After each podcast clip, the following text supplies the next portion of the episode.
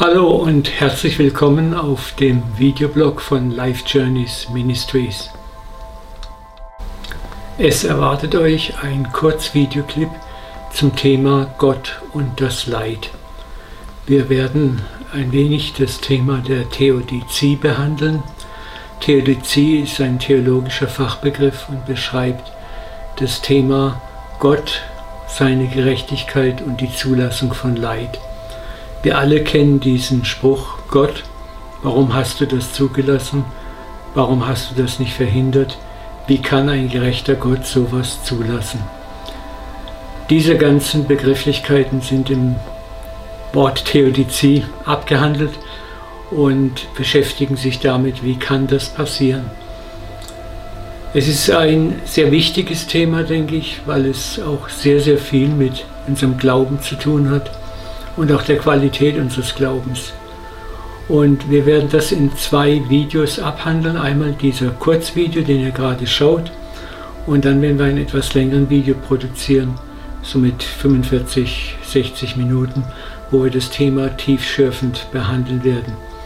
Weil wir glauben, dass es ein sehr interessantes und auch sehr wichtiges Thema ist, darüber mal tief nachzudenken. Eine Frage, die uns sehr beschäftigen wird bei dem Thema Gott und das Leid, ist die Frage, ist Gott der Verhinderer Gott? Andersrum ausgesprochen, ist Gott primär dazu da, zu verhindern, dass uns als seinen Kindern Leid geschieht? Oberflächlich gesehen würden wir sagen, ja natürlich, jeder Vater sorgt für sein Kind. Aber die Realität zeigt, dass es oft auch anders ist. Warum ist das so? Und wir werden versuchen, darauf einige Antworten zu finden. Die erste Antwort ist die Frage nach unserer Herkunft. Wieso leben wir in dieser Welt, in der wir leben? Und ich rede jetzt nicht von der geografischen Welt, sondern von der sozialen Welt. Warum haben wir all das Chaos um uns herum? Als Christen glauben wir, dass der Mensch sich von Adam her irgendwann von Gott und seiner Fürsorge bewusst getrennt hat. Dies war kein Akt, in dem Gott sich beleidigt aus dieser Welt zurückgezogen hat, sondern ich glaube ein absolut notwendiger Akt, wie ein pubertierender Akt. Der Mensch hat an einem bestimmten Punkt, und das beschreibt die Bibel, Adam und Eva im Paradies, gesagt, ich möchte mein eigenes Leben leben. Ich möchte selbstverantwortlich und selbstbestimmt leben. Und Gott hat gesagt, okay, dann gebe ich euch diese Welt, die Selbstbestimmung über diese Welt und die Herrschaft über diese Welt. Aber erwartet nicht, dass ich alles glatt bügel. Und dann haben der Mensch, Adam und Eva, die Welt übernommen. Und was wir seitdem, wenn wir die Weltgeschichte rückwärts betrachten, erkennen, ist nun mal Chaos, Leid, Kriege, Schrecken, Durcheinander. Und hier ist eine erste Antwort, wo kommt Leid her zu finden. Wir haben es zu großen Teilen selbst verursacht, weil wir uns bewusst von der Fürsorge Gottes losgesagt und getrennt haben. Und deswegen kann es auch nicht ganz fair sein zu sagen, hey Gott, wie kannst du das zulassen? Ich glaube zutiefst, ein Teilaspekt, warum wir überhaupt leben und immer noch auch als Christen in dieser Welt leben. Manchmal habe ich früher gedacht, warum hat Gott mich nicht einfach nach meiner Bekehrung schwupp in die himmlischen Örter entrückt, in seine Gegenwart und das ganze Chaos wäre für mich gelaufen. Aber ich glaube, es geht darum, dass wir hier etwas lernen, erfahren müssen. Erfahren, dass das Leben ohne Gott nicht funktioniert. Es ist interessant, dass wir im Vater unser zwei Bitten formulieren. Einmal, dein Reich komme, was so viel wie bedeutet, ich möchte, dass deine Regierung stattfindet. Ich habe die Schnauze voll von meiner Regierung. Und wir beten, dein Wille geschehe, auf Erden sowie in den himmlischen Sphären. Dass wir auch sagen, Gott, wir haben die Schnauze voll von unserem eigenen Willen. Wir möchten, dass dein Wille geschieht. Das, was wir vorher eigentlich in ich sag's mal so, kindlicher Rebellion abgelehnt haben, sehnen wir uns nun eigentlich herbei. Warum? Weil wir auch durch die Erfahrungsschleifen gelaufen sind und erkannt haben, der Weg Gottes ist der bessere Weg. Und um das zu erfahren, im Herzen zu erfahren, leben wir in einer gebrochenen und zerfallenen Welt, auch als Christen. Ein anderer Aspekt, wie gerade Christen mit Leid umgehen, ist oft der, dass wir Leid immer fast krampfhaft mit Schuld verknüpfen. Jemand leidet, sofort suchen wir verkrampft im Leben desjenigen Schuld. Warum? Weil uns das hilft, das Leid zu erklären und uns das unter Umständen hilft, ich mache sowas nicht, also wird mir sowas nicht passieren. Prüf dich mal selber, wie oft richtest du Leute oder denkst, naja, das geschieht ihm recht, so wie der sich benimmt. Aber Jesus wendet sich sehr scharf und klar gegen so ein Spielchen. Da ist einmal in Jerusalem ein Turm eingestürzt, der Turm von Shiloach, und begrub acht Männer unter sich oder mehrere. Und sofort stürmen die Leute zu Jesus und sagen, haben diese Männer mehr gesündigt als die anderen, die nicht erschlagen wurden? Oder an anderer Stelle ließ Herodes mehrere jüdische fromme Männer umbringen, die ein Opfer brachten.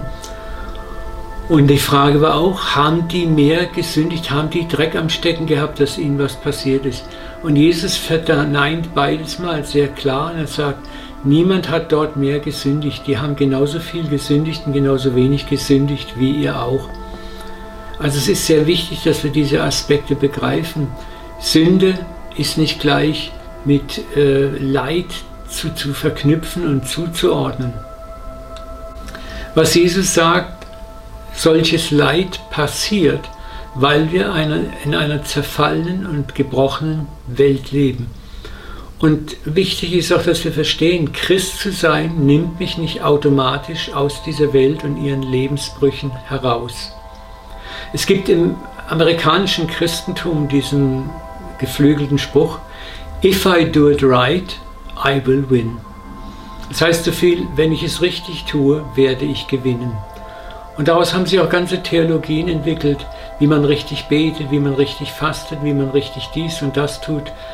Und das Ziel ist, sich Gott gefügig zu machen. Mit Gott quasi ein geistiges Armdrücken veranstalten, ihn dahin zu bewegen, wo ich ihn haben möchte. Aber Freunde, auch hier müssen wir begreifen, das ist ein Spiel, das nicht funktioniert. Hiob musste das schmerzhaft lernen. Was ihm passierte, war genau das, dass Gott das gerade biegen wollte in seinem Leben, dieses verkrampfte Denken, wenn ich alles richtig mache, ist Gott mir gefügig. Es ist interessant, dass in den ersten Kapiteln sehr präzise berichtet wird, was Hiob alles gut und richtig und ordentlich machte. Sogar Gott lobt ihn. Aber das war auch gleichzeitig seine Falle, in die er gegangen war. Er dachte, wenn ich alles richtig mache, wird Gott bei mir auch alles richtig machen. Das Problem ist, was dabei rauskommt, ist, wir landen in einem Deal, in einem Leben des Dealens mit Gott, wo wir uns Gott verfügbar machen als den Verhinderer Gott. Und Gott möchte nicht, dass wir in einem solchen Glauben leben, wo wir denken, wir können uns ihn verfügbar machen durch die Erbringung von religiösen Opfern. So Hiob leidet nun furchtbar und es geht darum, dass er erkennen muss, er leidet nicht, weil er gesündigt hat, sondern er leidet, weil er eigentlich in einer zerbrochenen Welt lebt, die auch auf ihn Einfluss hat. Seine Freunde haben das nicht begriffen. Sie klagen ihn dauernd an und sagen, in deinem Leben muss Schuld und Sünde sein und machen ihm das Leben noch viel schwerer. Es ist interessant, dass Gott hinterher sehr sauer auf die Freunde ist und sagt, ihr habt nicht richtig über mich geredet, wie Hiob über mich richtig geredet hat. Das Schöne ist, Gott versteht, wenn wir im Leid zu ihm schreien, zu ihm auskeilen, ihn anbrüllen. Gott hat mir mal auch in einer sehr starken Leidenserfahrung gesagt, Uwe, tritt mir so lange und so hart gegen mein Schienbein, wie du es brauchst. Ich habe kein Problem damit. Es hat mich sehr berührt damals, weil ich gemerkt habe, ich muss nicht verstehen, aber ich darf auch meinen Schmerz rausschreien. Ich darf Leidarbeit betreiben, Schmerzarbeit betreiben. Hat übrigens Jesus auch eindrucksvoll gemacht. Am Kreuz schrie er aus, mein Gott, mein Gott, warum hast du mich verlassen? Wenn du die Bibel ein bisschen hoffentlich kennst, weißt du, dass Gott in Christus war. Die Bibel sagt zweimal, Gott war in Christus und versöhnte die Welt mit sich selber. Also, wer hing dort am Kreuz? Nicht nur Jesus, sondern die ganze trinitare Gottheit hing am Kreuz. Gott schrie quasi zu Gott, warum hast du mich verlassen?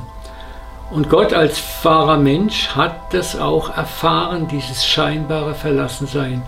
Daraus lässt sich ein so wunderbarer Schluss ableiten, nämlich dass Gott auch sehr wohl versteht, wenn du dich verlassen fühlst und deinen Schmerz rauspulst.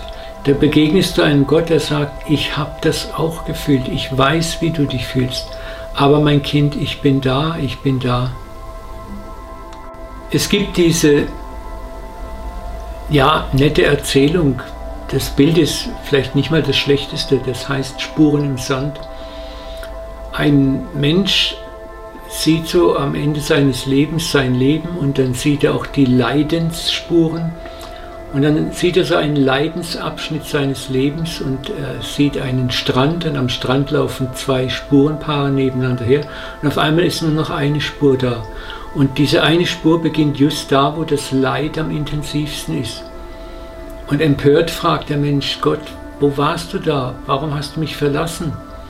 Und Gott sagt nach einer Weile des Schweigens, da habe ich dich getragen.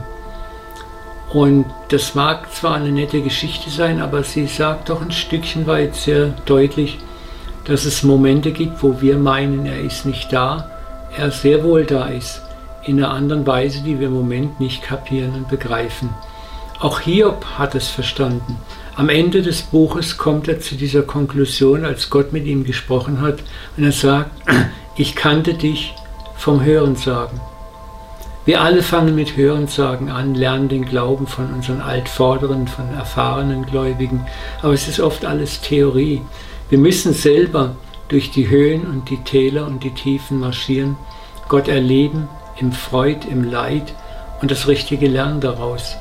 Und dann kommen wir nicht mehr beim Hörensagen stecken bleiben, sondern dann kommen wir zum Verstehen, zu, wie hier zu sagen, ich habe dich mit meinem Auge gesehen, mein inneres Auge hat begriffen, wer du wirklich bist. Und was hier begriffen hat, ist, dass er der unbegreifliche, große Gott ist, den ich nicht in eine Box stecken kann, in eine theologische, evangelikale Box, wo ich für jeden Live-Fall für jeden Lebensfall, für jeden Wechselfall ein Bibelvers und eine Story habe, sondern wo ich sagen muss, ich weiß es nicht, ich verstehe es nicht. Seine Gedanken sind höher als meine Gedanken, wo ich aber sagen darf, aber ich vertraue und glaube trotzdem. Und das ist die Herausforderung, die wir lernen dürfen, im Leid Vertrauen zu lernen. Über Zweifel manchmal über Schreien, über Trauerarbeit. Es ist ganz wichtig. Auch Zweifel gehören dazu. Ich dir eins, wer nie gezweifelt hat, hat auch nie geglaubt. Und Zweifel und Glauben bedingen einander, laufen nebeneinander her.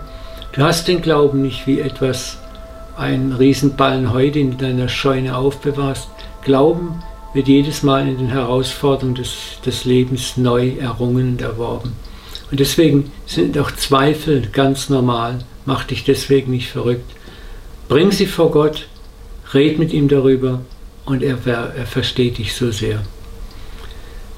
Ja, wir bewegen uns auf das Ende zu. Ich hoffe, mit diesem kleinen kurzen Clip euch etwas zum Thema Leid näher bringen zu können.